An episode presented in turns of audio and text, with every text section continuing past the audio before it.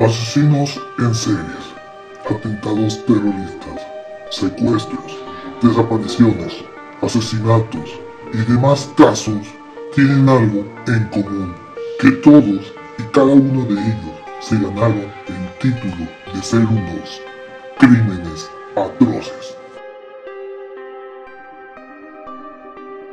Sean a Crímenes Atroces, el podcast en donde cada semana yo, Santiago Quiroz y Abato, les contaré a todos ustedes los casos de crimen real más atroces, macabros, mediáticos, terroríficos y sanguinarios que han marcado la historia de la humanidad. Bienvenidos sean al episodio 48 de Crímenes Atroces. Espero que les haya gustado mucho el episodio dedicado a Valentín Elizalde. Sé que fue un episodio corto, ya me, me lo han dicho, pero es que no quise profundizar más, pues por el tema de que no quiero meterme en problemas. O sea, no. Pero bueno, dejemos eso a un lado. Ya estamos a una semana de que sea el Día de Amor y Amistad y les traigo un caso de una persona que según era romántico y se comía a sus parejas. Literal. Vayamos con la breve intro de esta historia. En octubre de 2007 fue capturado en la Ciudad de México uno de los asesinos seriales mexicanos más aterradores de todos los tiempos. Las autoridades buscaban una mujer desaparecida y al final descubrieron una serie de delitos.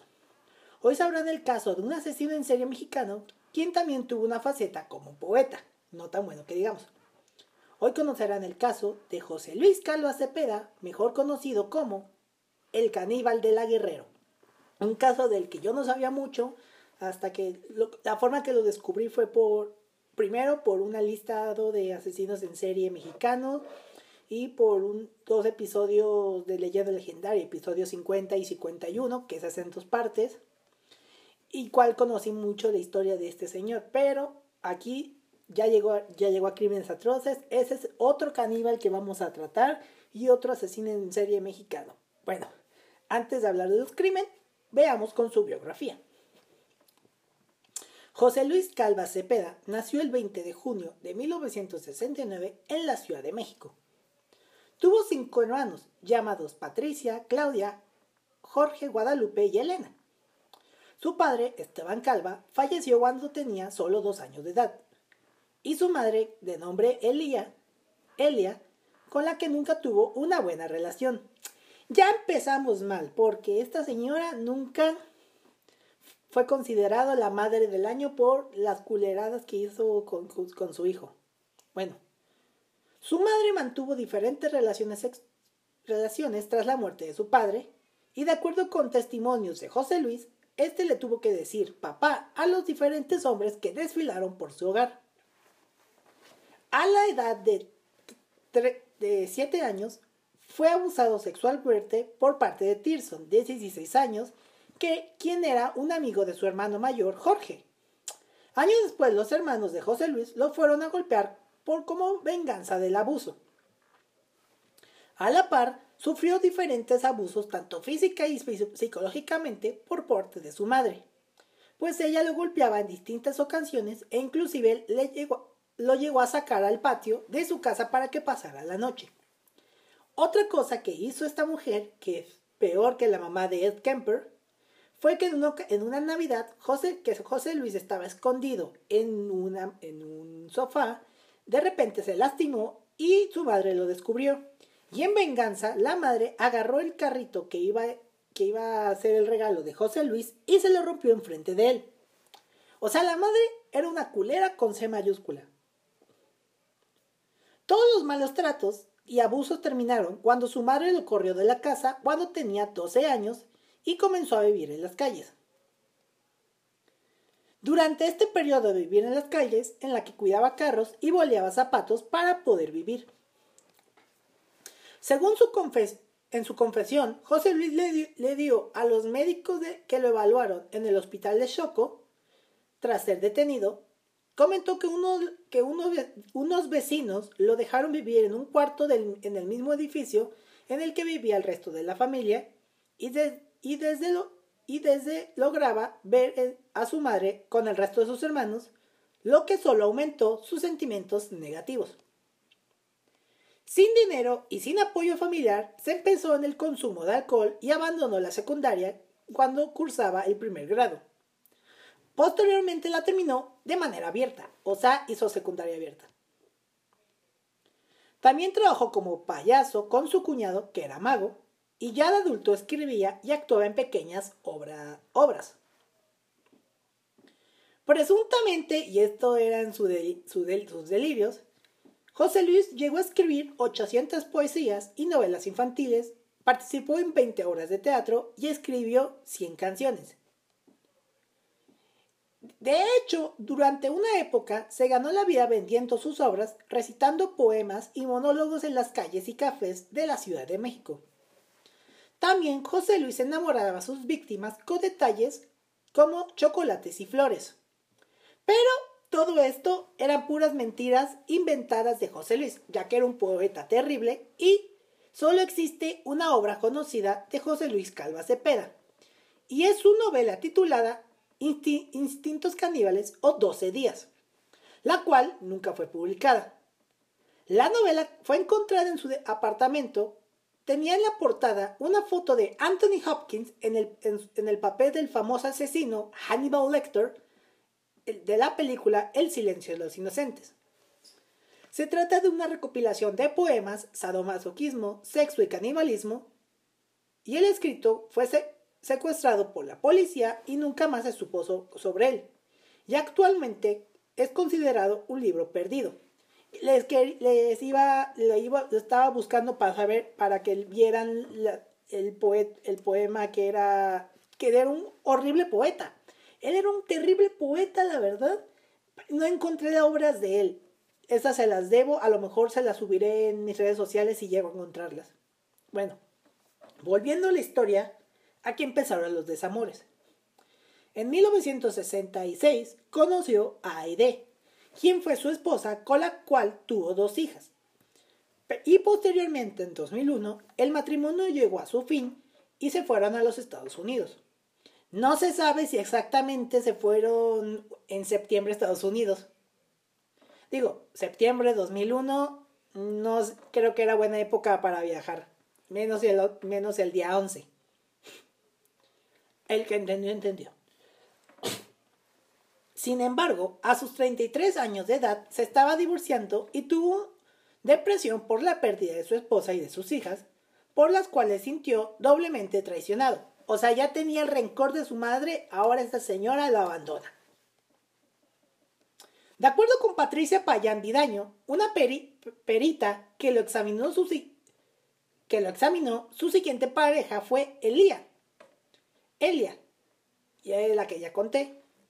Elia, esta mujer fue una pieza clave, puesto que si ella decía que esa mujer lo convencía, él se deshacía de, las, de ellas matándolas. Después de que conoció a Lidia Sánchez Valdés, ella ayudó a las autoridades a desentrañar la personalidad de José Luis. La mujer comentó que era obsesivo en la limpieza, se lavaba las manos y los genitales antes y después de tener relaciones sexuales. Era un germiófono, o bueno, un obsesionado con la limpieza. Empezó a cortejarla, le escribía poemas, muy culeros, y luego se dio cuenta que, que practicaba brujería, ya que en el departamento hacía limpias con hierbas, usaba lengua de res, era celoso y era compulsivo. Por lo que Lidia terminó la relación. Durante su trabajo como taxista conoció a Juan Pablo Monroy Pérez, con quien tuvo una relación sentimental en donde compraron un auto y un departamento. De acuerdo a las indagatorias, este sujeto había sido cómplice de los asesinatos del caníbal de la Guerrero, puesto que habría participado en amputar extremidades de la joven Verónica, con quien también tuvo una relación sentimental. Su siguiente relación fue con la garrocha, una presunta sexoservidora que al parecer lo visitaba en el departamento de Mosqueta, en la colonia Guerrero, y cuyo cuerpo apareció descuartizado en la calle de Lerdo, en Tlatelolco, empaquetada en dos bolsas de plástico, una que contenía el tórax y la cabeza y la segunda con los brazos y las piernas y después de todo esto, inició un romance con Alejandra Galeana Garavito, quien fue su última pareja sentimental y la que desencadenó todo, su descubrimiento, con quien empezó a tener problemas porque se había negado a tener un hijo. En el 8 de octubre del 2007, el cuerpo de Alejandra fue descubierto desmembrado en el departamento número 17 de, de Mosqueta, el departamento 17 de Mosqueta 198 en la colonia Guerrero, donde de ahí viene su apodo, el caníbal de la Guerrero, muy original. Los familiares de Alejandra denunciaron su desaparición el 5 de octubre del 2007 y tres días después descubrieron su cuerpo desmembrado.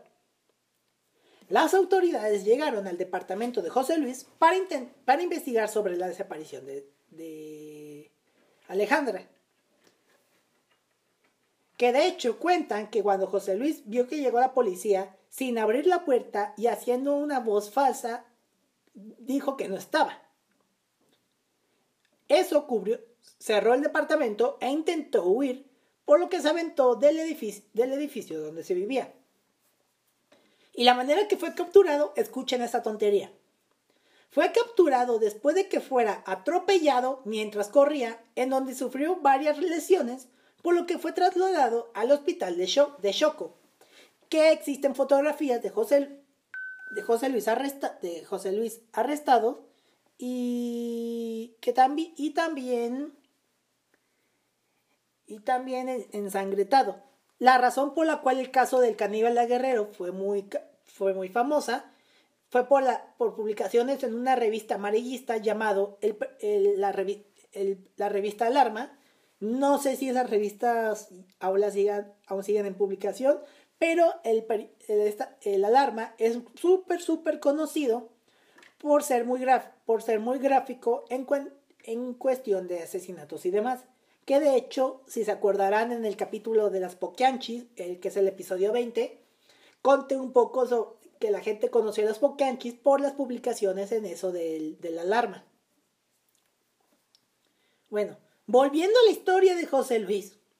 Los oficiales continuaron revisando el departamento en donde encontraron partes del cuerpo en el refrigerador, por lo que fue acusado de consumir la carne de su víctima pero no fue hasta el 24 de octubre de 2007 que la Procuraduría alistó la consignación del caníbal. Días más tarde dieron a conocer una supuesta autobiografía encontrada en el departamento. La Fiscalía de Homicidios acreditó el homicidio calificado y la profanación de cadáver en agravio de Alejandra Galeana Garavito. Además, enfrentó al menos dos averiguaciones premias por homicidio doloso y el procurador mexiquense consideró la posibilidad de que el caníbal de la Guerrero fue, quedara recluido en alguna cárcel de la capital. Fue sentenciado a 50 años por el asesinato de Alejandra y tras las averiguaciones de las autoridades lo relacionan con al menos tres homicidios de mujeres encontradas descuartizadas en diferentes puntos. La primera que era Consuelo, Verónica Consuelo Martínez Covarrubia, que fue encontrada en Chimalhuacán, la, la presunta sexo servidora, conocido como la garrocha o costeña, que fue encontrada en Tlatelolco, y la tercera de Alejandra Galeana Garavito.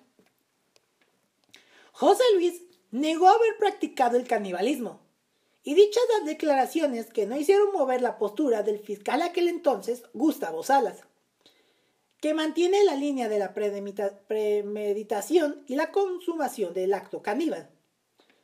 Puesto que, según dice, cito, en el sartén se encontraron restos de carne y un plato con cubiertos y hasta con un limón, que nos hace presumir que las consumió.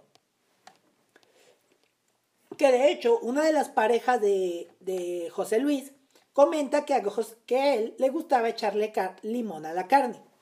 Digo, cada quien le echa lo que quiera a la carne, incluyendo si sí era caníbal, le echaba, le echaba limón a la carne. También se le vinculó con el asesinato de otra de sus exnovias, a quien encerró en un automóvil desnuda para que no pudiera escapar. Y al llegar a un basurero la descuartizó. De este caso también se le relaciona la muerte de una sexo servidora, la jarocha, que tenía características similares de descuartización a la de otras dos mujeres asesinadas por él. Esto lo declaró un hombre que dijo que haber, tenido una relación homosexual con el caníbal y quien confesó haberle ayudado en la descuartización de una de sus nombres, que era el señor que conoció, y el hombre también fue condenado a prisión. José Luis Calva Cepeda, el infame caníbal de la Guerrero, murió el 11 de diciembre de 2007 tras presuntamente ser asesinado en una celda de la, de la cárcel y fingiendo un presunto suicidio que cometió mediante un cinturón a lo Jeffrey Epstein. cito, a Calva lo asesinaron, según algunas declaraciones de su hermana cuando reconoció su cara, cadáver en el, en el CEMEFO. Es donde llevan los cadáveres, es una morgue en México. Y dicho que José Luis pudo haber sido asesinado, ya que presentaba marcas de tortura y una presunta violador por violación por parte de los internos quienes presuntamente le metieron un palo por el ano y le destrozaron los genitales. La hermana también declaró que el cinturón con el que su hermano presuntamente se había ahorcado no correspondía al de él. Además dijo que José Luis antes de morir se había vuelto loco y mirándola decía, cito, soy el caníbal. En su velorio, el hermano de una de las mujeres que asesinó Trató, de entrar para abrir el ataúd y comprobar dentro que de él se encontraba José Luis, pero las autoridades se lo impidieron. El 18 de octubre de 2007 salió a la luz un expediente de la Fiscalía, donde se vincula la, donde detalla la vinculación con otra exnovia que presuntamente fue maltratada por José Luis Calva Cepeda. Se trata de Olga Livia, una profesora de inglés de 23 años, a quien obligó a ver películas pornográficas de Sofilia y a tener relaciones sexuales sadomasoquistas, obvio sin consentimiento. Y bueno, este fue el cortito pero interesante caso de José Luis Calva Cepeda, el caníbal de la Guerrero. Ya sé que como en el pasado episodio, este fue muy corto, pero es que tristemente existe poca información y en las fuentes que tuve que investigar para este caso no dan mucha información precisa. También por lo mismo de que como es México, a veces la información se, traspapela. Pero bueno. Y me gustaría haber recitado algún poema de José Luis, pero como dije, no encuentro, no hay poemas ni nada de eso. Si llego a encontrar una, haré un video recitando, haré un episodio recitando los poemas del caníbal de Guerrero no se subirán a las plataformas, sino se subirán a las redes sociales, las cuales yo les invito, que aparecemos como en Instagram y Tweets como arroba crímenes atroces podcast y en Twitter como arroba crímenes atroces. Y, también las estaré subiendo en mis redes sociales personales como en Twitter y en Tweets como arroba santiqs99 y en, y en Twitter como arroba santqs99. Con esto terminamos este episodio y los espero la siguiente semana que les traigo un especial de Día de San Valentín. Bueno, no es de San Valentín, San Valentín, sino se presentará el día de la semana de San Valentín. Porque como sabrán, yo estreno los episodios los viernes y creo que es en martes o, o miércoles que cae el 14 de febrero. Así que lo sentimos, no habrá un episodio para el 14. Sí habrá, pero se estrenará hasta el, hasta el viernes. Con esto nos despedimos, nos vemos y nos escuchamos la próxima semana. Hasta la próxima, muchas gracias. Asesinos en series, atentados terroristas, secuestros, desapariciones, asesinatos y demás casos tienen algo en común, que todos y cada uno de ellos se ganaron el título de ser unos crímenes atroces.